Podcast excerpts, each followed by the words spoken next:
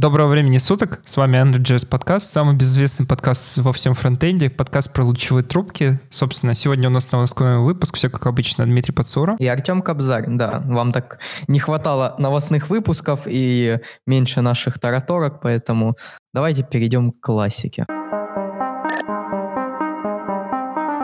Дмитрий, что там с TypeScript 4.2. Я начну свой рассказ с того, что я неожиданно для себя обнаружил, что в каких-то пакетах мы еще до Yarn Workspace начали его использовать, потому что, черт побери, эта кавычка, она убивает меня. Вот кавычка 4.1.5, она зарезолась в двойку. Тут я словил какой-то баг в types ramda, передаю привет в type definition или typeit, который сопровождает их там чуваков. Оно не, не под одним TypeScript мне не собирается. Ну да ладно, не, не суть в принципе. Начну из интересного, что мне, короче, понравилось в первую первую очередь и что является очень важным. Изменили подход к э, резолюции алиаса в типах. Если вы раньше, допустим, напишите какой-то там тип, допустим, ну, перечисление там number и строка, и boolean, потом сделаете какую-то там функцию, вернете из этой, ну, сделайте функцию, которая принимает этот тип какой-нибудь, ну, вот как в доке тут написано в, шо, в, в Redis Notes типа base примитив, и сделайте возврат ее, допустим, либо значение при каком-то условии, либо undefined, то, короче, TypeScript JavaScript до версии 4.2 всю эту штуку Union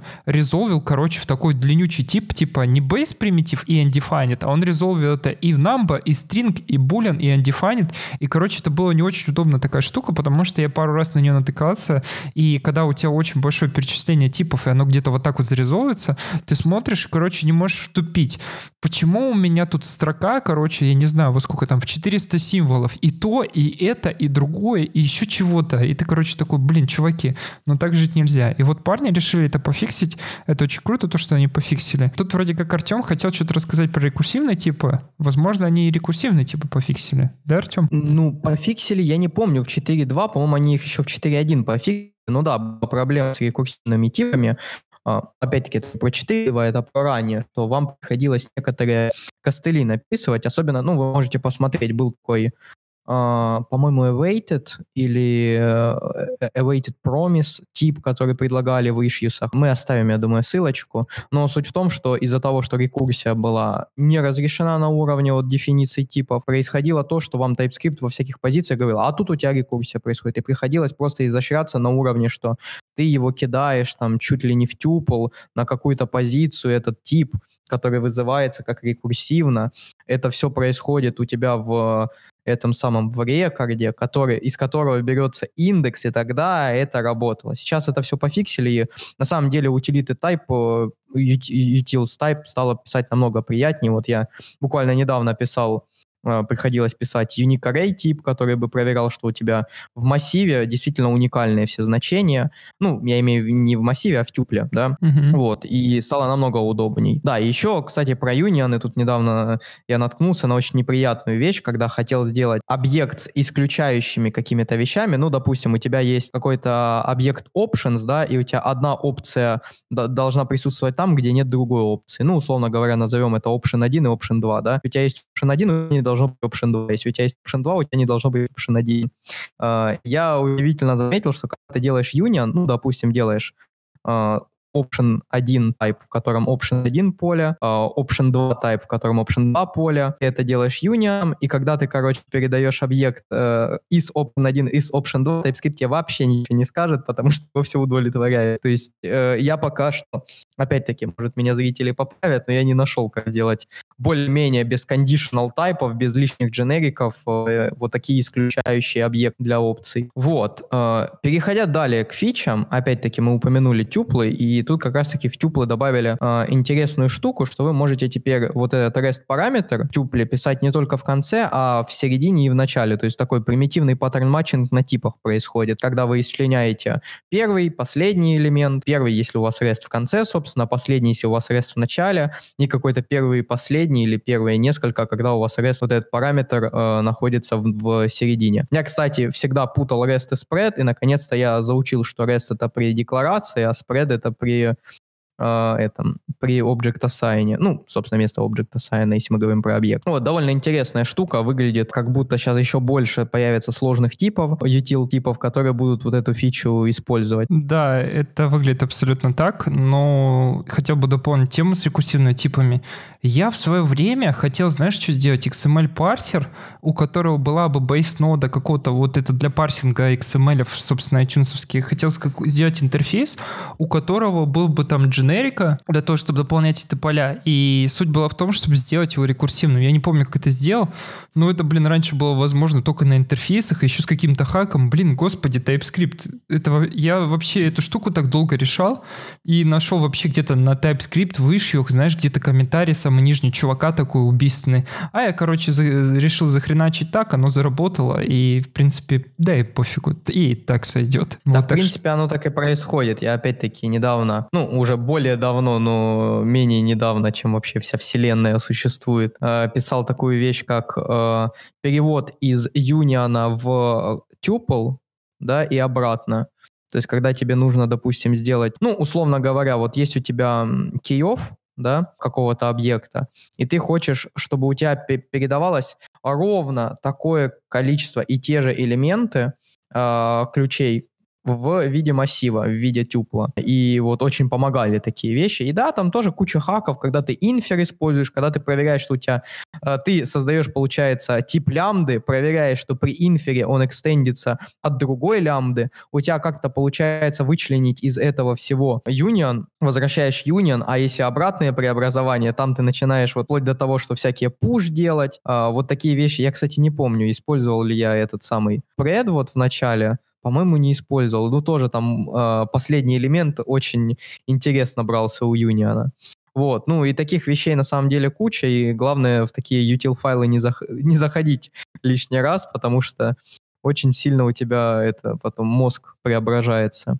Вот, еще из интересного, кстати, добавили более строгие проверки в, на in-операт. То есть теперь, я, кстати, не знаю, вот э, раньше я точно знаю, что левый параметр проверял, что у тебя какие-то вещи присутствуют или не присутствуют в этом самом, в ине. Ну, то есть ты, по-моему, не мог на примитиве, допустим, на какой-то двоечке сделать in, то есть когда она слева. А тут, видимо, еще добавили на правый элемент, э, на правую часть вот этого вот оператора, что вы еще и там примитивы, которые обратно, я право-лево перепутал, дурак.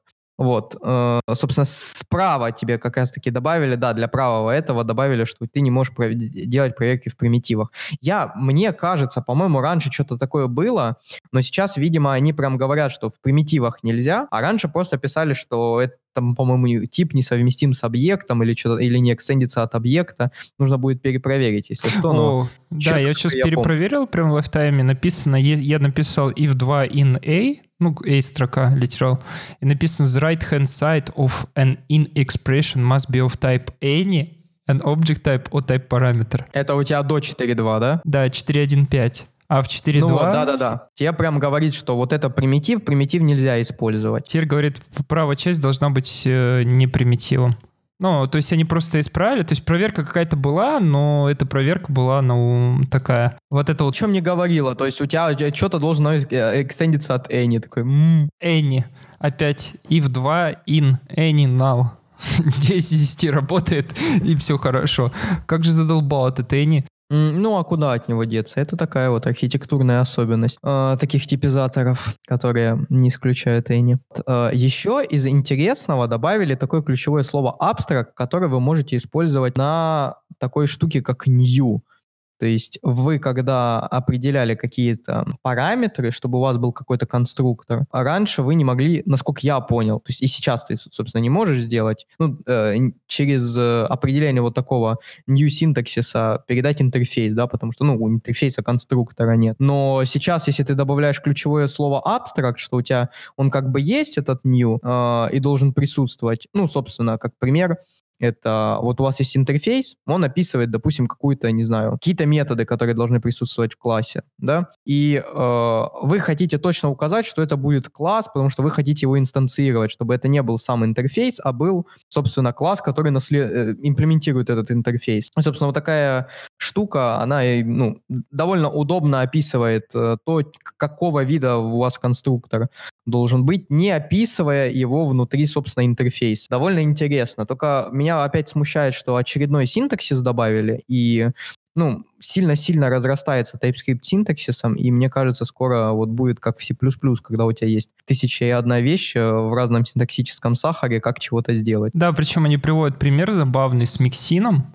который подмешивается в другой класс, и у класса, к которому мы подмешиваемся, должен быть э, конструктор, который принимает аргументы. И, блин, но я понимаю почему-то, но вот эта штука, то, что можно вот эти вот типы писать, там, типа new типа, instance типа, и перед ним добавить слово абстракт, это достаточно неожиданная вещь, как по мне кажется. Ну да-да, это такое, я же говорю, очень сильно синтаксически нагружено у тебя получается. Читать код становится сложнее скажем так. А, чего тут еще из интересного? Во-первых, Тут э, выглядит как будто улучшили какой-то no implicit any, улучшили для генераторов, насколько я помню, внутри генератора, внутри yield expression, да, э, вот, потому что, ну, опять-таки, генераторы одно время были вообще не типизированы, э, потом их типизировали, и, но, опять-таки, некоторые вещи, типа yield начинаются, ну,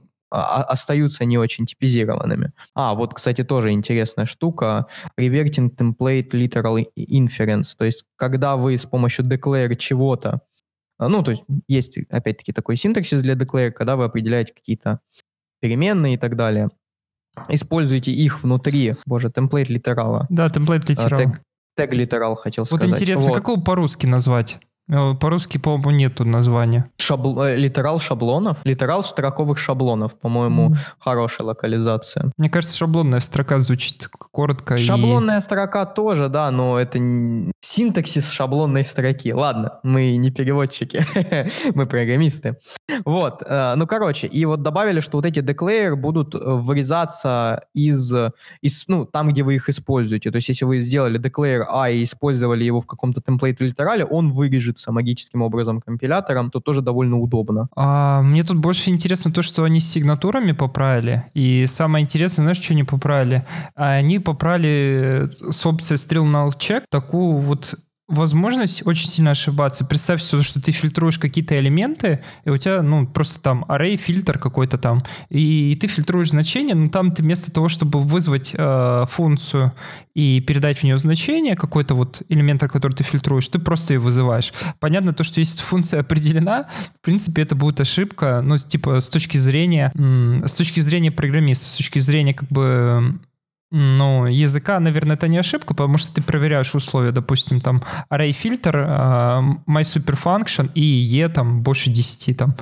А с точки зрения как бы вот strict null чеков, они теперь это будут проверять, и это, наверное, должен был все-таки заниматься ESLint. С другой стороны, мне очень хочется, чтобы этим занимался TypeScript. Наверное, TypeScript должен становиться умнее, а не пытаться там в ESLint все эти правила впихнуть, потому что у нас TypeScript все-таки с каждым релизом все умнее, умнее, умнее, и пытается как бы научиться нормально работать. Хотя у него это получается тоже достаточно забавно. Я не хейтер TypeScript, но тут недавно у меня я нарвался на такую бабку, э, багу, очень забавно. Не знаю, может, кто-то сталкивался или ты сталкивался. У меня есть JavaScript файл, для, куда, который я компилирую TypeScript, а, то есть uh-huh. я через allow.js струю, и он у меня, короче, не генерирует ровно один метод, прикинь. Даже через, mm. через JS-доку я паблик делаю. Все, что я не делал, как бы его не писал, он мне всегда не генерирует этот метод. И я так и не смог понять, почему. Может, ему просто не нравится метод с названием query, он типа хейтер методов таких или что. Ну, короче, баги, короче, в TypeScript есть, и это очень забавно. И самое интересное то, что, господи, сколько же там всего в этом TypeScript этих ишьюсов. Я понимаю то, что проект огромен, но найти там в пяти тысячах ишьюсов какой-то этот становится все сложнее и сложнее. Я не знаю, наверное, ребятам нужно что-то придумать. Либо закрывать раньше, Слушай, либо... Мы же опять-таки возвращаемся к тому, что вот нам Дмитрий Коваленко рассказывал, когда был у нас в выпуске, что в TypeScript есть такая проблема, что тебе в issue обычно приходит то, что в доке написано и спрашивают. И каждый раз на такие issue в таком популярном проекте отвечать, ну, здоровья не хватит. Поэтому, да, очень много исsuesов есть, которые сложные, а есть куча исsuesов, которые... А я поставил э, Any, а у меня рантайм ошибка. А почему? Но стоит отметить то, что сейчас у них 1633 исsuesов помеченных как баг. Mm. Ну, я понимаю то, что это нормально, но тем не менее, типа, шансы натолкнуться все, всегда бывают. Это к тому, что, типа, как там Хе- Гегель? Гегель. Гегель. Как там Гегель э, живет, вроде как э, потихоньку его пытаюсь поддерживать. Сейчас не особо времени много есть, потому что, ну, я уже Дмитрию говорил, насколько тяжело, когда у тебя на носу конференция, ты ведешь два курса параллельно и при этом работаешь еще и диплом писать. Вот. Э, и при этом всем... Кстати, диплом довольно интересный я выбрал. Тоже можем чуть-чуть обсудить. Uh, ты же знаешь про Graal VM, вот, и, собственно, у них есть отдельная подветка, называется Graal.js, которая внутри себя содержит, собственно, нодовые, нодовую имплементацию внутри Graal, и э, сам Graal.js, собственно, сам движок. И вот я там один из пропозалов реализовываю. Тот самый пропозал, который я не успел зарезолвить, а именно хелперы для итераторов. Прикольно. Не, GraalVM классная штука. Я в свое время, когда начинал Static Script, я вообще думал делать его HLVM, High Level Virtual Machine для того, чтобы mm. поддерживать разные языки и генерировать AST. Но потом я ввел Graal, это 10 из 10, когда у вас есть одна, грубо говоря, а, но в текущем мире оно как бы и так строится все к тому, что типа бэкэнда, ты понимаешь, там типа бэкэнд, он, типа вот ты берешь LLVM, у тебя есть бэкэнд, а фронтенд ты сам напиши, но нужен какая-то супер большая экосистема, которая бы позволяла тебе фронтенды под любой язык делать, а самое главное, тут в данном случае должен быть бэкэнд немного другим. Ну, то есть бэкэнд должен быть более упрощенным. Ну, то есть должен быть, знаешь, между фронтендом и бэкэндом такой middleman, который тебе позволяет как бы бэкэнд генерировать под разные языки, потому что, ну, напрямую писать с бэкэндом, ну, это очень сложно, особенно когда ты, ну, типа, ну, это просто 10 из 10. А там еще же Собственно, у языков да. свои runtime ы есть. Да, если еще людям объяснить, почему Грааль такой хороший, крутой и быстрый, во-первых, чтобы зареализовать, э, ну, реализовать, имплементировать какой-то язык, вам нужно написать интерпретатора абстрактного синтаксического дерева. Если вы пишете синтаксическое дерево и интерпретатор для него. Ну, собственно, внутри ноды вы просто execute какой-то или eval пишете. Но не суть. Суть-то в другом довольно интересная, что в итоге они вот это дерево берут э, с помощью аннотации помечать, где там спекулятивные оптимизации, э, какие, на какое условие у тебя должна быть спекулятивная оптимизация, какой флаг должен включаться на эту спекулятивную оптимизацию и так далее. И в итоге они берут вот это дерево, преобразуют, то есть тоже на нем уже делают определенные оптимизации, когда у вас часто вызываются какие-то вещи, какие-то спекуляции. Первый момент. А второй момент, поскольку Граль, он сам еще быстрый, он э, при этом еще, когда компилирует, еще кучу оптимизаций делает. И ну, действительно, опять-таки, очень интересный пример того, что вот э, Ruby реализация, которая была до джета, я не видел метрики с джетом, вот в третьей версии с JIT добавили, вот, но до джета там была такая ситуация, что Грааль чуть ли не в 4 раза быстрее был обычной реализацией, вот, что довольно неплохо. В свое время один чувак, я вот не помню, как, он назов... как его зовут, который там разрабатывал GUI, а, или GUI для, короче, PHP. Он писал PHP на Java, который просто на JVM интерпретировался, потому что виртуальная машина на JVM очень быстрая. И вот тут ну, вот, кстати, интересно, я так понимаю, у них подход правильный, потому что они пытаются передать бэкэнду условно AST. AST общий для всех языков, вместо того, чтобы писать условно... В том-то и дело нет. У тебя AS-AST вообще не общий. Ты для сам описываешь AST, какой ты хочешь, да, независимо от того, какой ас там у Python описан. Для него внутри делаешь, собственно, помечаешь, что, ну, аннотации, что вот это у тебя э, execution, метод, то есть который должен вызываться, когда эта нода попадает, да, и при этом всем у тебя, когда начинается вот это межязыковое взаимодействие, то есть когда ты там, условно говоря, какой-то э, list comprehension э, по-питоновски вызываешь внутри JavaScript, у тебя происходит встраивание нод питона в ноды э, JavaScript, то есть у тебя происходит не запуск еще одного интерпретатора, а у тебя ноды встраиваются, и поскольку они знают, что вот этот метод конкретно нужно для этой ноды вызывать при интерпретации, они вызываются в режиме интерпретации. Потом, когда на, происходят всякие оптимизации, э, ну, допустим, раскручивание массива, да, enroll, по-моему, у тебя происходит, собственно, в этот, в инлайнинг методов внутри методы вот ноды, да, внутри метод, который э, имплементирует, как эту ноду execute. А потом уже вот этот код джавовый, он дается, G, э, дается там G2, дается э, у Graal, по-моему, свой оптимизирующий компилятор, то есть да, по-моему, там в новых JVM там вместо C2 оптимизирующего компилятора, можно Graal включать. И вот этот э, оптимизирующий компилятор, он еще больше это все оптимизирует, то есть уже не на уровне интерпретации, а на уровне машинного кода. Вот, и получается все очень-очень быстро. То есть там разогретый Graal.js, он вообще не сильно отстает от V8. При том, что V8 это вот четко заточенная виртуальная машина под конкретный язык с конкретными оптимизациями под этот язык. Я же правильно понимаю, все равно AST-ноды у них общие для каких-то, ну, типа for, for while, они у них общие для всех языков языков. Потому что зачем им писать один и тот же генератор, условно? Не-не-не-не, не общее. Ну, вот очень просто. Вот представь себе питон, да, у которого нет вот этого классического цикла uh, for, int, там, i равно 1 и так далее, да? Но это же просто на уровне как бы до, ну, на уровне первого этапа фронтенда просто не пройдет AST парсинг, ну, потому что у него нету этих нод. Мы просто не сделаем и все. А если у него есть эти ноды, то будем мы использовать общие ноды, потому что, ну, зачем нам для каждого языка имплементировать for, там, for и while. А потому что ты можешь специфические оптимизации делать, потому что, допустим, у тебя итераторы, которые реализованы на уровне там Rust, условно говоря, они будут намного быстрее, потому что это Zero Abstraction, чем итераторы, реализованы на том же уровне э, JavaScript или на том же уровне Python. у тебя даже протокол итераторов другой, и тебе нужно вот этот протокол итераторов, ну, опять-таки, вот классический for-off, да, вот for-off в виде того, что это какой-то итератор, он вообще почти во всех языках есть. То есть это точно есть э, в C-Sharp, точно в Java, точно в Python, точно в Rust. Да? Вот. Но проблема в том, что у тебя как минимум протокол итераторов разный, и тебе нужно э, вот для каждого языка как минимум их протокол итераторов реализовывать, да, потому что где-то у тебя там next метод, где-то у тебя надо сначала get итератор, потом get next или go next и так далее. Ну, на самом деле, вот опять-таки, поскольку у меня все связано сейчас работа магистрская с итераторами, там э, не очень просто конвертировать одни итераторы в другие, очень непросто. То есть, допустим, если ты хочешь опять-таки вот эти все э, интересные методы из раста использовать в итераторах на JavaScript, у тебя просто не получится из-за того, что протокол итераторов другой. Ну, в принципе, чуваки молодцы, двигаются. Я смотрю, он очень быстро развивается у них. Интересно, придут они на TypeScript? Потому что TypeScript сейчас вообще очень популярен. Я маленькую раскрою тайну. Пока что не собираются.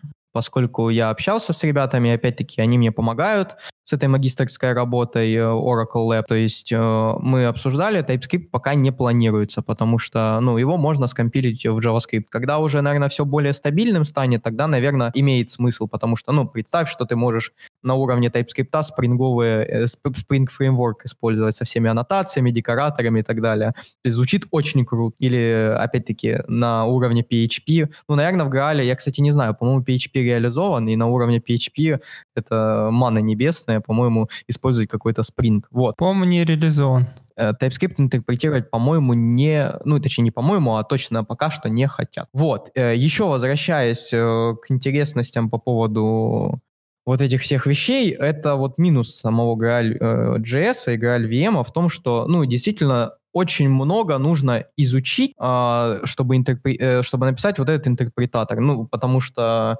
я до этого один игрушечный язык реализовывал, чтобы понять, как это все работает. Плюс там специфические эти есть всякие вещи, связанные на инлайнинг функции, которые ты должен тоже учесть, когда описываешь какие-то специализации. Вот, и на самом деле вот порог входа в написание интерпретатора, он очень большой. Так, я всегда путаю, когда большой, это значит мало людей могут пройти, правда? А, вроде бы да. Окей. Никто точно не знает, что, обязательно поправьте. поправьте, да, потому что... Да. А, нет, всегда ну порог путаю. большой, да, правильно, порог большой, а людей меньше, так что все. На него забраться тяжело, все, да. Вот, и при этом всем туториалов каких-то свежих очень мало. То есть есть как раз-таки от э, один туториал от человека, который писал вот этот самый Truffle Ruby. Truffle — это, собственно, фреймворк, который позволяет вам реализовывать эти интерпретаторы в Graal. И на самом деле там, опять-таки, очень много вещей, которые либо устарели, либо уже делаются по-другому.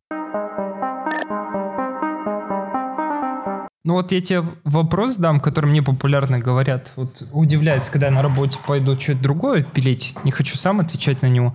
Вот скажи честно, между тем, чтобы вот ты, допустим, окей, тебя сейчас кидают на базу данных что-то сделать, между тем, чтобы получить какой-то результат, что нужно сделать? Можно ли войти или нет? Просто многие люди почему-то боятся и думают, то, что там сделать что-то это невозможно. Вот я пошел по черу заниматься, прислал им там, не помню, там чуть больше 10 pull реквестов но как бы сложности нету. Садишься и делаешь. Как, как ты на это смотришь? А то ты просто ты напугал, наверное. Да слушай, на самом деле есть определенная ментальная проблема. Во-первых, потому что, ну, когда у тебя огромный проект, очень э, тяжело разобраться в каких-то вещах специфичных для этого проекта. То есть вот как пример, кстати, когда мы дебажили TypeScript э, на одном из курсов э, в JavaScript Ninja, э, там у них есть такие вещи, что и вот есть функция какая-то do something, да, а, которая внутри вызывает do something, э, по-моему, helper или do something implementation, которая, собственно, содержит у себя имплементацию. То есть у тебя уже какой-то дополнительный уровень абстракции происходит. Вот, причем во всех методах такое. А, опять-таки, вот есть такие огромные проекты, как тот же Graal, в которых очень, ну, надо сидеть и разбираться прям. Во-первых, не у всех времени и желания не есть, это первый момент. А второй момент, что, э, ну, действительно, это определенное вот э, ментальное понимание того, что контрибьютить просто, да, потому что,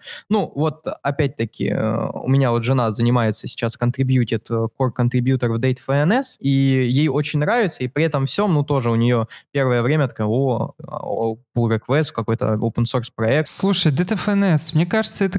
А, ладно, промазал немножечко. Не, не буду говорить. Это helper для дат. Да, я помню, использовал его. Но этот момент же, по-моему, умер. Или момент по-моему. Да, момент. А там же вместо момента вот эта же команда на Люксон выпустила. Да, там, ну там сейчас этот, на Люксон, да, DataFNS, момент, и новые от Intel, как он там называется? Я забыл, Temporal, что-то там, бу, длинное название. Нет, Temporal, Temporal это этот, этот самый, Temporal API это то, что у нас будет в JavaScript, то есть это не дополнительная библиотека, это да, но я потому что... А, новый стандарт для Там дат. полифил сделали, там чуваки укурились mm. и сделали полифил насколько я помню, потому что я видел, но все как обычно, если ты что-то делаешь на спеке, который не это, там написано то, что осторожнее, ребята. А я не помню, она, помню, на Stage 2 перешла, что-то такое. А, по-моему, а может даже и на Stage 3. Я не уверен, но, по-моему, Stage 2 точно есть. И плюс, опять-таки, темпоралом занимается наш э, любимый друг Ужвал. Ужвал нас не слушает, но Ужвалу привет. Вот. И как раз-таки Ужвал, он очень хороший доклад на Холле делал в прошлом году, рассказывая про Temporal, про то, какие там фичи фишки есть. Э, э, ну, опять-таки, API, конечно, говорят, слишком, некоторые говорят, слишком большой API, не слишком нравится вот эта монструозность этого API, но, тем не менее, выглядит это очень приятно с точки зрения того, что у тебя, вот, допустим, там еще у них есть temporal э, date, а temporal duration еще есть, то есть всякие duration API, когда ты можешь высчитывать, сколько там дней прошло от какой-то даты, вот, и самому это все не имплементировать. И плюс на этой холе JS, опять-таки, маленькая рекламка, Ужвал собирается на примере какой-то приближенной к продакшену э, приложения, показать, как использовать Temporal и как просто намного удобнее его, он, точнее, намного удобнее, чем те же даты э, нативные встроенные, и насколько там прикольный API, вот вплоть до того, что у тебя там на уровне, вот ты можешь календари даже разные использовать, то есть ты можешь японский календарь поставить, лунный календарь, Uh, и у тебя формат дат, собственно, меняется. И слава богу, слушай, это очень круто. Я тут прогуглил, да, он третий уже стейдж покорил. И, ну, понятное дело, non-production ready полифил у них есть, он дальше развивается, я вижу. Но с точки зрения вот такой вот библиотеки, я вот тут недавно в Apache завозил интервалы, ну, интервалы это когда ты можешь написать один months, один hour. И ты знаешь, uh-huh. блядь, лучше бы они все вообще покрыли, потому что, ну, обязательно что-то. У меня была очень большая проблематика, то, что а, как хранить интервалы, это очень такая сложная тема, потому что один day не равно 24 hour, потому что, ну, бывает перевод времени, ты понимаешь, поэтому нужно использовать еще системные календари, даже не системные, а тащить с собой эти календари и синхронизировать этих. Я поэтому надеюсь, то, что чуваки там вообще покроют это максимально, максимально системно, как бы это будет стандартизировано и работать 10 из 10, потому что, ну, это очень важно. У меня таких, к сожалению, задач не было на JavaScript. ну, наверное, немного не та область, но по-любому есть не один, а не два, а не три человека, кто вот как раз дюрейшенами, те же самыми интервалами, знаешь, занимается, и им нужно это все высчитывать. Ну, какое-нибудь там приложение, не знаю, GrowFood, допустим, и, для, для доставки еды, наверное, у них там что-то, может, такое есть. Потому что они с календарем же работают, чтобы переносить э, эти, как сказать, о, подписки и всякое такое. Поэтому там как бы, да, надо быть осторожным, потому что, прикинь, ты добавляешь условно где-то там 7 дней и добавляешь, если ты их считаешь по секунду, то есть ты умножаешь там 60 на 60 на 24 умноженное на 7, это не то же самое, что добавить 7 дней, потому что там может произойти такое, то что в один день там будет перевод времени на час. У тебя будет да, другая, да, да, другая да. дата, и это, короче, будет такой разрыв жопы, потому что такие баги потом фиксить очень сложно, когда особенно ты там где-то нагенерировал еще чего-то, если это не база. Так что вот такая вот штука. Ну, собственно, вот э, я помню, Настя, жена моя, фиксила очень интересный баг, когда там в какой-то очень интересной таймзоне, которая присутствует на каком-то острове возле Индонезии, когда идет перевод времени, там, короче, 24 часа вместо 23 добавляется. Было довольно интересно, когда сидит, да как? Там 0,5.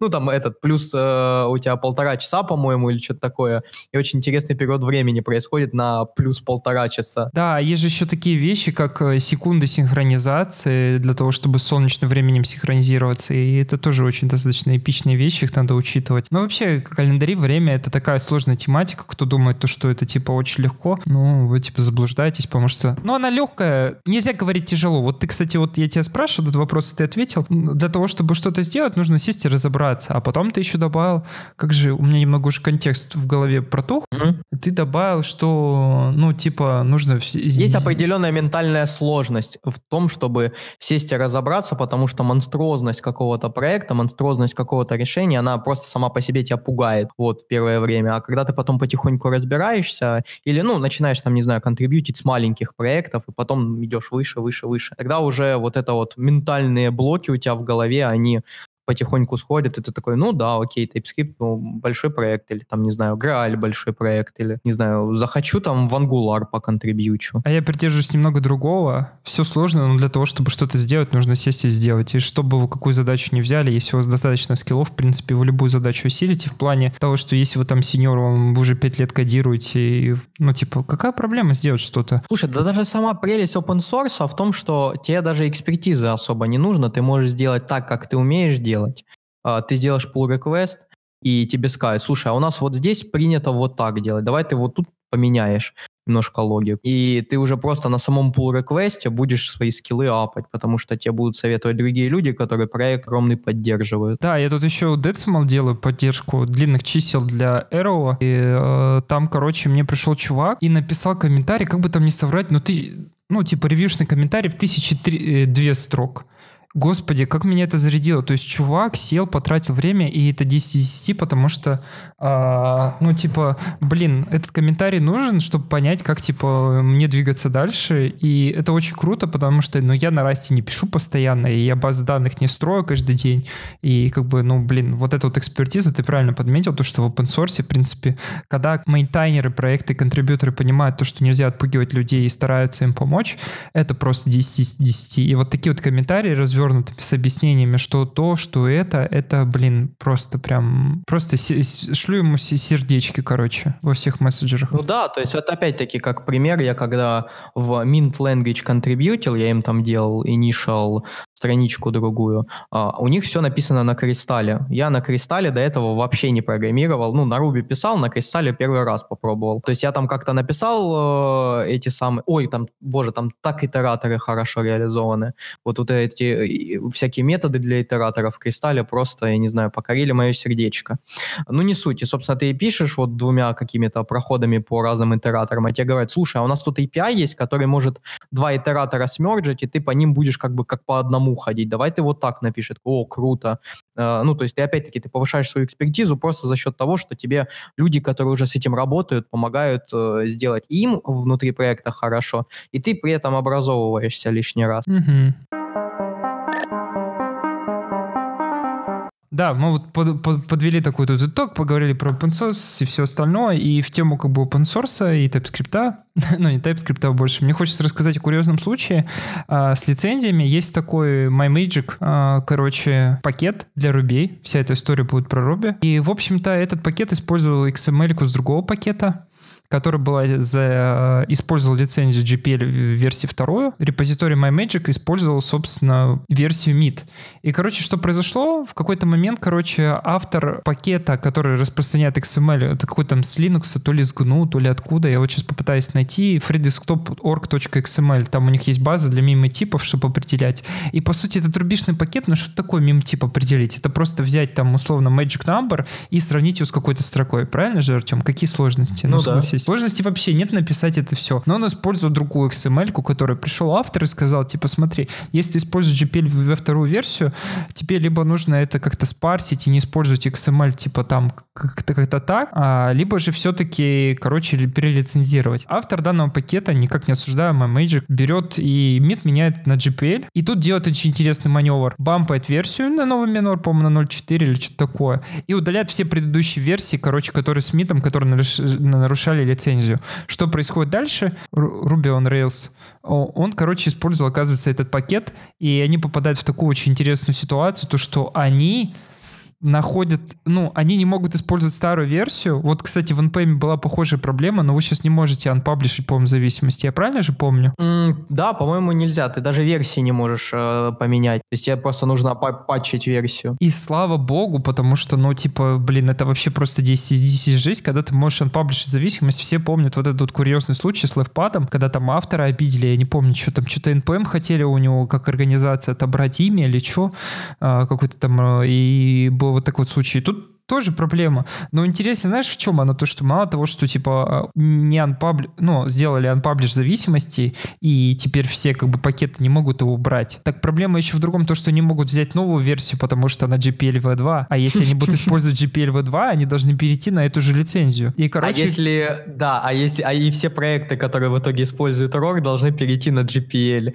и не использоваться в коммерческих, без, ну, в коммерческих целях они могут использоваться, они не могут использоваться без, без открытого кода. Да, и, короче, произошла э, полная ну, полная жопа, потому что у нас рельсы подмит лицензии, это так и так. Не резолвится зависимости, то есть, ну, встали, по идее, деплои целых людей. Там, типа, апокалипсис случился, прикинь, у тебя в это, там зависимость была рельсов, у рельсов другая зависимость, а эти в MyMagic, а там версии нету. И, короче, случился, короче, фаталь, фатальный такой издец. И мне кажется, это, опять же, потраг... э, подтягивает нас к теме того, что пакетные вот репозитории, это очень важно, и очень важно, чтобы такие моменты были сделаны самого изначально. Ну, то есть, изначально изначально как бы должна быть... Мне вообще кажется, когда все языки начали это делать, они пошли по какой-то непонятной системе, возможно, самое правильное, чтобы был один общий какой-то open source вещь, которая была, поддерживала бы любимые, любые пакеты, как в GitLab есть, как GitHub Actions, и также был клиент для многих языков, условно, с плагином, ну ты понял, там, условно, пакетный менеджер, там, PPX, а, у него есть плагин для PHP, у него есть плагин для JavaScript, у него есть плагин там для Erlang и всякое такое, это было бы в тысячу раз удобнее, потому что сейчас происходит то, что, по сути, вот эти вот грабли, они находятся, э, они находятся в самый неожиданный момент. Слушай, а GitHub Packages, он разве не про вот это, что ты говоришь как раз-таки, что единый пакетный менеджер для всех? Да, но это бэкэнд. Ну, а я тут говорю еще про клиент. Клиент тоже, мне кажется, должен быть mm. общим. Ладно, хрен с ним, с клиентом. И опять-таки, кстати, и, G, и JFrog очень используется для этого. То есть как раз-таки, я не знаю, ты работал с JFrog или нет, да. то есть это помимо того, что ты там можешь хостить э, контейнеры, ты там можешь еще пакеты для Java хостить, пакеты для Go, пакеты для э, NPM, то есть вместо того, что у тебя везде есть какие-то приватные репозитории для каждого языка внутри компании, у тебя есть один JFrog, который ты можешь как раз-таки использовать как репозиторий для всего. Очень да, удобно, кстати. Да, JFrog Artifactory классная штука. Я еще использовал один open source, не помню, как он называется. Надеюсь, я его не вспомню никогда и больше на него попаду. А, был прикол в том, что мне нужно было... На... Там как сделано? Нужно было сделать э, репозиторий, который содержал наш репозиторий и проксировал NPM зависимости, чтобы мы их кэшировали. Почему? Потому что когда ты пилишь по какую-то большую инфраструктуру, не дай боже, тебе не сделать резервацию на пакетных менеджерах, потому что в момент деплоймента, если упадет упадет registry или упадет, вот как недавно было у меня приколы были, цай падал, registry от Ярна, который тупо проксирует, походу, и кэширует. Короче, беда, беда бедой попасть в такой момент, когда тебе нужно сделать багфикс, ты начинаешь эту штуку собирать на CI, а она не проходит, потому что там упал. Я вот использую какую-то альтернативу JFrog Artifactory, короче, было очень больно, потому что она, ну, у нее какая-то коллизия с кэшами была, и я, короче, очень сильно настрадался. Приходилось раз в месяц заходить руками, короче, и передергивать версию. Но потом потом было еще, еще интереснее, знаешь, как э, мы попробовали поставить новую версию, но нельзя было перейти с старой версии на новую, поэтому вот на, на новой версии я, короче, поднял репозиторий, который позволял, ну, кэшировал еще один репозиторий, куда мы зависимости публиковали, и при этом он еще кэшировал репозиторий с предыдущей версии этого пакета. То есть прокси над прокси над прокси условно. Но это не прокси, это прям такой прям DCST. Угу. В Linux, а, опять наша любимая тема Linux, но она тут даже смержена с другой нашей любимой темой Rust. А, в Linux добавили поддержку написания драйверов внутри Linux на Rust. Что ты можешь рассказать про это? Я могу рассказать то, что была какая-то первая инициатива. Если вы напишете GitHub Rust Linux, автор, прекрасный какой-то человек, аккаунт заархивировал Фишана Барель, у него такой никнейм, не знаю, чем он занимался, но он писал обертку для того, чтобы, ну, типа, ты мог на расте писать под ядро, а это, в принципе, ну, то есть это, по сути, биндинги.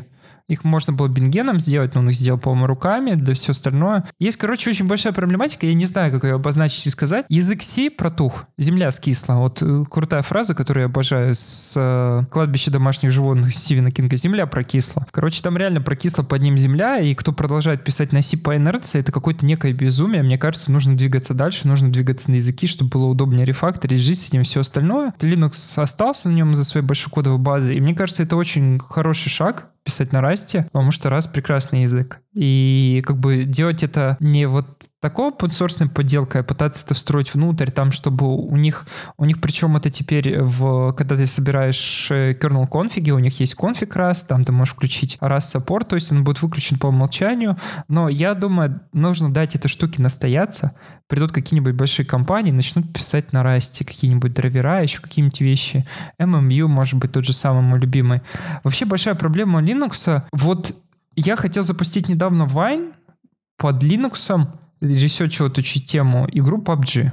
PlayerUnknown's Battleground. И ребята, короче, из э, PUBG Corp, которые, у них есть античит. Этот античит мапит память своего процесса условно на э, mmap для того, чтобы ее отразить и пойти, пойти, короче, ее проверить, то, что никто не встроил, короче, там DLL injection какой-нибудь, знаешь, не модифицировал mm-hmm. код в runtime е для того, чтобы не читерили. И я пошел посмотреть немного историю в Linux, как это сделано. Чувак некоторый, у него было две итерации. Две итерации, в каждой итерации было по 7 патчей и его так функцию не приняли.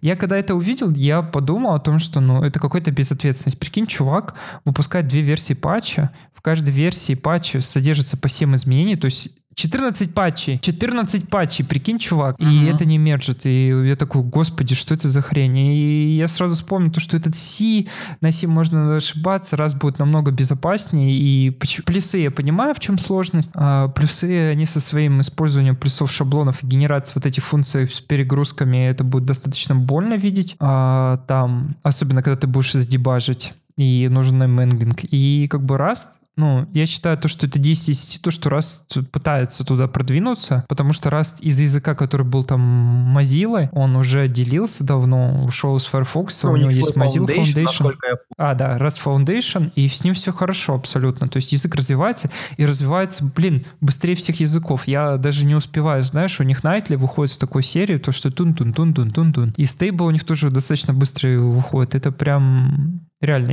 прекрасный язык, я вот просто в нем интересуюсь и занимаюсь, так как Apache.ru. И у нас база написана в Кубе на Cube Store на Расте.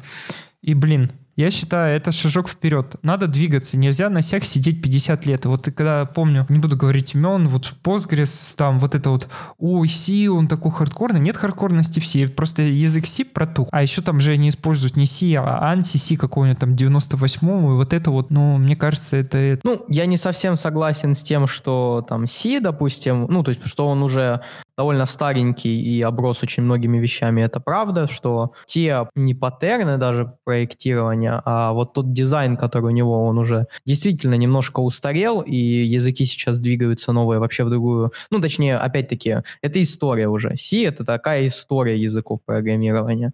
Вот. И, ну, действительно, то, что вот пришел, э, так сказать, раз и пытается многие проблемы C решить, это очень приятно выглядит, и опять-таки, язык довольно такой Ну, то есть, э, при том, что действительно на нем пишут очень много вещей, связанных с э, System Software, при этом он, ну, такой, знаешь, что э, его сама, я не знаю, не архитектура, сам дизайн языка очень приятный для использования вообще чего угодно. Вот опять-таки вспоминаем, что есть фреймворк U, который через WebAssembly тебе э, эти э, компоненты на фронт делает на расте. И это выглядит очень приятно с макросами ростовыми, с, с этими нативными языками, которые туда можешь HTML и CSS вставить э, из-за поддержки вот этих макросов. Ну, очень приятный язык. Да, ну и вот здесь я действительно соглашусь, что, наверное, нам нужно двигаться вперед и либо вот, немножко делать какие-то breaking changes в C, чтобы какие-то паттерны устаревшие уже убирать из разработки, а, либо, ну, действительно останутся ретрограды, как в сороковых, которые нет, нам не нужны высокоуровневые фортраны, нам на ассемблере хорошо. Вот, и мне кажется, это вот история цикличная, и вот происходит ровно то же самое здесь, что есть какой-то более низкоуровневый C, да, и чуть-чуть более высокоуровневый раз с чуть более такими продуманными абстракциями, которые при этом еще и этот, э, нулевые абстракции, которые тебе в runtime не особо чего-то добавляют. При этом всем э, у тебя остаются ретрограды, которые нет, нам не нужны union ы на типах, нам не нужны какие-то вещи, зачем нам нужны trait ы, у нас э, и так хорошо без trait ов все. Вот мы в прошлом выпуске выпускали matching в Rust е, вот прикинь, ты пишешь ядро, и просто ты забыл матч добавить. Вот у тебя нет инструкции матч, ты это как-то там if ами реализуешь. Да, switch ами, и, скорее. Switch ами, и просто забыл это добавить. А язык у тебя я не проверил, IDE шка, линтер не накручен, и, короче, беда, привет. Либо другой вот пример, который вот недавно, как же этот драйвер называется, который э, сасовский, PSCI, когда спустя 15 лет нахождения драйвера в ядре, короче, нашли в нем security, прям баги, прям жесточайшие. А баги с тем, что там передавалось, короче, ну, там можно было вызвать переполнение банально. А это происходило из-за того, что там передавался указатель, указатель на какой-то, ну, участок памяти, и можно было его вычитать весь. потому что не было длины. И, короче, была беда. В Расте будет с этим посложнее. Я, конечно, не специалист по security, поэтому тут не буду как бы топить то, что посложнее. Говорю посложнее, так аккуратно. Но я думаю, намного будет. И какой-нибудь small век, век, или там тот же самый стринг, который не сишный. Или те же самые, там, я не знаю, раз же следит за размерностью, как бы ты вот делаешь слайс байт, и он тебе требует размерности. То если у тебя нету размерности, ты не можешь ее указать, иди, чувак, используй век, small век. То есть, как бы, э, это уже 10 из 10, это почему нужно использовать Rust. А я уверен, то, что там, если углубиться в эту тему, которая обсуждалась еще в прошлом году, там, наверное, такой или какой-то доклад, и была обширная э, такая дискуссия, где куча людей высказывались, и я думаю, там, ну, прям можно было, знаешь, там список в А4 составить, я думаю, почему. И опираясь на опыт, когда вот я Зефир пилил, итерировал там сями в PHP, но тот же самый, прикинь, вот блин, когда ты пишешь на языке, который ты не можешь абстракции там сделать какие-то красивые, а вот пишешь вот этом процедурном стиле, сложность-то большая в рефакторингов, и во всем. Тот же самый PHP, если был изначально, там ядрышко было бы на плюсах написано, было бы им проще. Не было бы этих чертовых макросов для работы и всякое такое. Кто в это не верит, пойдите посмотрите PHP CPP. Это такая библиотека для того, чтобы писать экстеншены к PHP, и она написана на плюсах. И, господи, э, и Коперника, кстати, маркетинг софтвера делает, тупыми майлами занимается. И просто посмотрите, это 10 из 10, это намного удобнее с точки зрения и разработки, и всего остального, потому что эти макросы даже не развернуть в EDE с автокомплитом никак, потому что, ну, непонятно что, ты должен макрос на макрос, это все, это просто даже с точки зрения прихода нового контрибьютора намного сложнее. Да, ну и не путать немножко с макросами ростовыми, то есть макросы, которые в расте, и макросы, которые все, это абсолютно разные макросы. Ну да, это абсолютно разные макросы. Но в расте, кстати, макросы тоже не очень удобно дебажить э, в IDE. Я вот пользовался и аналайзером, и каким-то там вторым, и силионом. Я вот не пришел к какому-то пониманию, что использовать, но, по крайней мере, Rust ошибки свои пишет вот для макросов более понятно. То есть понятно, что туда пришло и так далее, во что оно развернулось и как произошло по сравнению с сями. Так, тут еще одна интересная тема мне в, в голову пришла довольно, которую я хочу обсудить. А именно, э, писал ли ты какие-то ана- ну, не анализаторы TypeScript, а какие-то преобразования на TypeScript, плагины для преобразования твоего кода TypeScript э, когда-либо. Пару раз было. Это было что-то с переводами. В первой итерации я использую Babel, а во второй итерации я помню то, что был какой-то проект, который называется «Где 2T TypeScript», потому что, черт побери, у TypeScript API невозможно плагины добавить в TypeScript. Господи, как они это так сделали? Почему я в TS-конфиге не могу плагинчик добавить? Я вот помню то, что я брал какой-то TypeScript, там то ли 3T, то ли 2T, я каждый раз не могу его нагуглить, у меня такое чувство, у меня какое-то проклятие, у меня как будто Google не хочет. 2T это TypeScript, и он позволяет тебе плагинчик как бы очень легко подключить, и вот тогда вот я писал плагин, это было реально круто. Mm. Вот, но тем не менее, я использовал не T-TypeScript, я использовал TSMorph, есть такая библиотечка, которая тоже вокруг TypeScript и позволяет тебе очень удобно преобразовывать на уровне абстрактного синтаксического дерева файлы. Вот. И э, я заметил, вот поскольку я писал до этого всякие э, аналайзеры и расширения для языка Dart, для Java, то, блин, мы вот в каменном веке на самом деле вот находимся с теми же декораторами, потому что, ну, я помню, насколько приятно, допустим, в Dart ты можешь аналайзер написать, что ты во время аналайзера можешь прям проверить, что у тебя декоратор, который повешен там, не декоратор, а аннотация, там аннотации, не декораторы, аннотация, которая повешенная на класс, она инстанс офиса от класса, который описывает эту аннотацию. Не так, что ты там по тексту матчишь, что у тебя имя аннотации совпадает и так далее, а ты прям инстан инстансофом можешь проверить, что у тебя это именно та аннотация. Потому что, ну, ты понимаешь, что на уровне кода ты можешь э, какой-то этот э, присвоить этот самый алиас для этой э, аннотации, ну, декоратора, в данном случае, когда мы про TypeScript говорим, про декоратор. То есть ты можешь просто сказать импорт, там, э, декоратор SD и использовать его как D, и все, и ты уже по имени не смачишь, тебе выше нужно анализировать э, или вообще в переменную это запихнуть и потом. Ну, то есть странные очень вещи можно сделать в кодовой базе, и они встречаются, и очень неудобно это все делать. То есть, я не знаю, я вот пока писал вот этот вот э, плагинчик, который только для compile time декораторов, э, это было прям, э, вот по сравнению с тем, как это сделано в Java, по сравнению с тем, как это сделано в Dart, это очень больно, очень низкоуровнево и не очень красиво все получается. Ты, кстати, писал когда-то вот э, на, для Java парсинг аннотаций, анализы аннотаций или там для того же Dart? Слушай, я для Java это что-то делал в самом начале, и я помню то, что ключевое различие, то, что там декораторы аннотаций, которые могут быть постпроцессорами, ты навешиваешь на них, и благодаря этому ты можешь сделать любую магию. А у нас декораторы, это как, я не знаю, как назвать, это функция над функцией, или как, как, как правильно это позвать человеческий. Получается, да, это функция, в которой у тебя приходит там э, либо инстанс с ключом и дескриптором, ну, зависит опять-таки. Ну, мы говорим сейчас не про редакцию декораторов, которые для JavaScript, мы сейчас, я уточню для зрителей, говорим про редакцию э, декораторов, которые в TypeScript используются. Так вот, там это у тебя по факту функция, в которую приходит класс или инстанс, и ты его как-то преобразуешь. Я помню там еще разделение. Я не плотно работаю с этой частью, потому что, ну, как бы я не у ремки пишу, ничего такого. Мне как бы... А аспектно-ориентированное программирование почему-то в нашем мире вообще не прожилось. Да слушай, прижилось. Не, ну посмотри на тот же Angular, посмотри на тот же Nest.js. Ну, в Nest.js там все-таки он... Э, ну, там декораторы для того, чтобы метаданные собрать на роутингах. Все остальное как бы я не использую. Ну, это же есть по факту мета, мета и аспектно-ориентированное программирование. Нет, оно прижилось, просто это еще не такой well-known паттерн, как, опять-таки, в том же Java мире, когда у тебя все обмазано аннотациями. И да, как ты правильно заметил, поскольку у нас э, в TypeScript декоратор — это тупо функция, которая инстанс или класс принимает как объект, ну, инстанс, я имею в виду, там же разные есть и property декораторы, и метод декораторы. Я, кстати, недавно заметил тоже интересная штука, что ты можешь метод декоратор навешивать на геттеры сеттеры. Забавно. И мне пришлось прям писать отдельный тип, который вычленял все публичные методы из типа класса и проверял, что ключ, который пришел мне в декоратор, это метод, а не getter setter. Тоже довольно. Getter setter ты имеешь в виду TypeScript? TypeScript, ну, JavaScript getter сеттеры. Да, то есть именно... А в JavaScript они полностью пришли? Я просто знаком с TypeScript. То, слушай, они еще, они еще в ES5 были. Это же ES5 еще. Да-да, геттеры сеттеры давно есть. Ну, дорогие друзья, теперь вы знаете. Пишите Пацура не знает JavaScript, хэштег новый.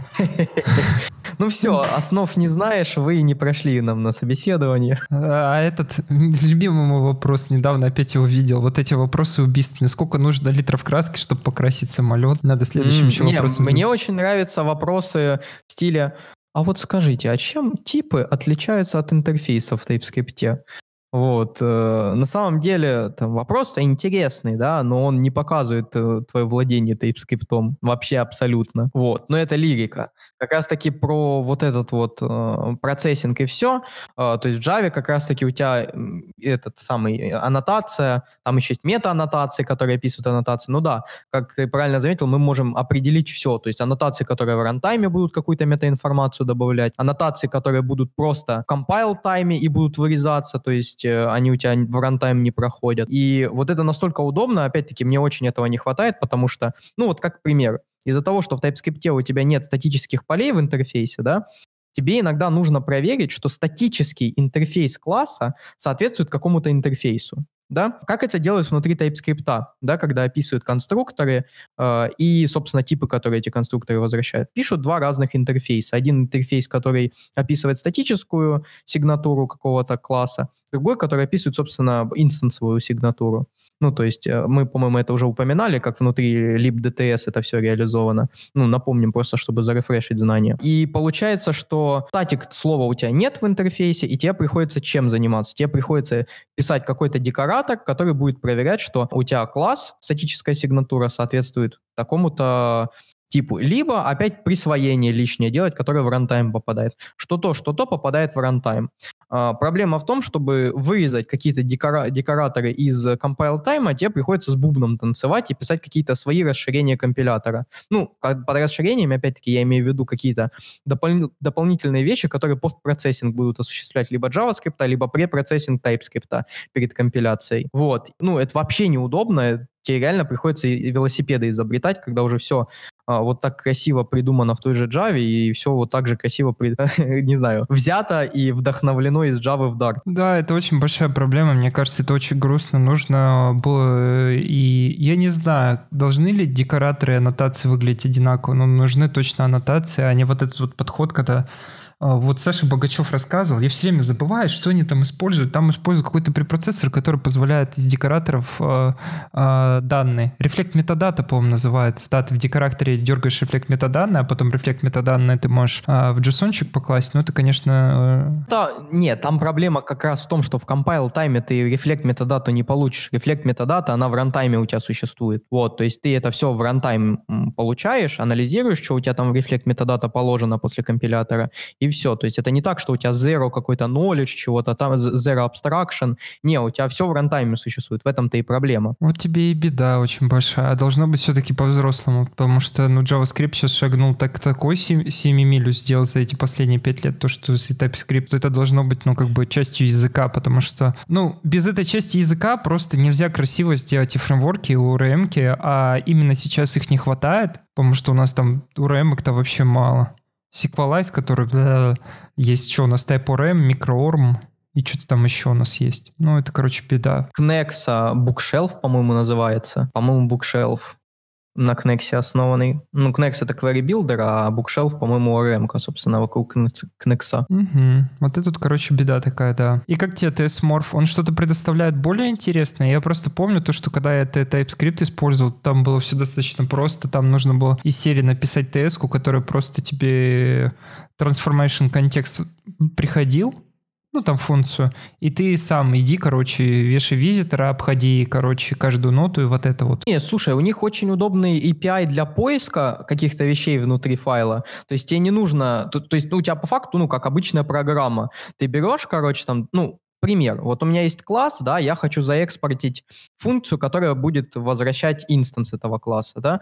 Ты прям говоришь, найди мне вот этот класс в файле, потом создай function declaration, это будет export, default или не дефолт, ну, собственно, это API высокоуровневый, который тебе предоставляет там create function declaration или create еще какую-то ноду. Вот. А, потом говоришь, а, в body мне засунь return statement, который будет инстанцировать вот этот конкретный класс, и все, как бы save, и у тебя все преобразовалось. Или если ты не хочешь сейвить прям на уровне файловой системы, это у тебя все в раме хранится, и ты просто потом вызываешь на этом проекте из рама прямо компиляцию в TypeScript, да, и у тебя, ну, собственно, в compile pipeline добавился вот этот вот промежуточный вариант, когда у тебя просто там добавляется какая-то функция или вырезается какие-то вещи ненужные. То есть это не просто э, TypeScript компайлер API, который позволяет плагинчики кидать, это нечто больше фреймворк? Не-не-не-не, это прям полноценное такое решение для поиска каких-то нод внутри файла, для э, самого, собственно, процессинга, для создания, для преобразования, то есть у них там очень все удобно. В общем, да, я э, секунду назад зашел, посмотрел, да, тут очень много всего есть, тут и структурно, и форматирование, и записать можно и так далее. Мне кажется, это тот проект, который нужен был бы этому. Блин, он по-любому в дебрях есть этого. Как же назывался э, экосистема полная от Фейсбука? Все время забываю. Такие названия сложные, когда их не, когда ими не пользуешься, все время забываешь. Как-то у них проект назывался. Пу-пу-пу-пу-пу-пу-пу. Артем, вспоминай. Который? Который экосистема для TypeScript. Там и линтер, там и компилятор. Который, э, ну, он не от Фейсбука, он там лишь от э, этого Себастьяна, который вроде как из Фейсбука ушел. Ты про а, Ром. Да, про Ром. Вот мне кажется, что-то подобное, возможно, в Роме есть, потому что, ну, если они билдят экосистему, а у них там, по-моему, свой компилятор, ой, у них там этот, ну, партия TypeScript, что ли, был, что-то такое у них было, ну, то есть... Не, они, по-моему, говорили, что они это писать не будут пока что, то есть они сейчас сосредоточились, по-моему, на линтерах различных, на бандлерах и так далее. Ну, вот вообще интересно, я зашел просто в папку посмотреть по пакету, у них тут уже есть AST. Что там за AST? Markdown, HTML, ну, то есть что-то они интересно тут явно делают. В общем, да, это такая очень крутой фреймворк над компилятором. В принципе, я себе возьму. Спасибо, что сказал. Люди тоже присмотритесь обязательно, слушать, дорогие слушатели. Ибо такие штуки, это, конечно, поинтереснее, чем TypeScript будет. А ты в итоге в, в конце свел все к тому, что у тебя теперь есть условно твой Артем TypeScript, который делает все эти штуки и потом сразу делает компиляцию, правильно? Даже наоборот. То есть у тебя сначала загружается в память э, проект, да, определенные файлы, которые там по паттерну определенному, ну, то есть проверяется, что в файле там присутствуют какие-то вещи, которые тебе нужно убрать из рантайма. Ты их, собственно, убираешь, у тебя проект до сих пор в раме существует, и потом вот этот рамовский проект, он у тебя компилится уже тайпскриптовым компилятором. Ну, в принципе, тоже классно. Ой, я просто в свое время устал, пописал эти э, плагины для Babel. Там, конечно, Проблема Б была то, что он еще не весь на TypeScript, и там из-за mm-hmm. этого у них очень беда, короче, если ты хочешь на TypeScript написать все красиво, иногда ты можешь очень на интересные казусы попасть. Ну, там есть какие-то там, типа, Babel Types, которые тебе позволяют там сделать из call expression какой-нибудь, но все равно там беды бедами, особенно с генерацией кода, это было как бы грустно. Спасибо, дорогие друзья, что вы нас слушали. На этом мы будем заканчивать наш информационный выпуск. Я напоминаю, что у нас есть Patreon, у нас есть YouTube-канал, если вам удобнее слушать на YouTube картиночками. И до новых встреч, до следующего выпуска. Мы, я думаю, теперь будем более регулярно записываться, поскольку оба Два раза в квартал. Два раза в квартал, да. И пока-пока. Всем хорошего вечера. Надеюсь, чай был вкусный. Пока-пока.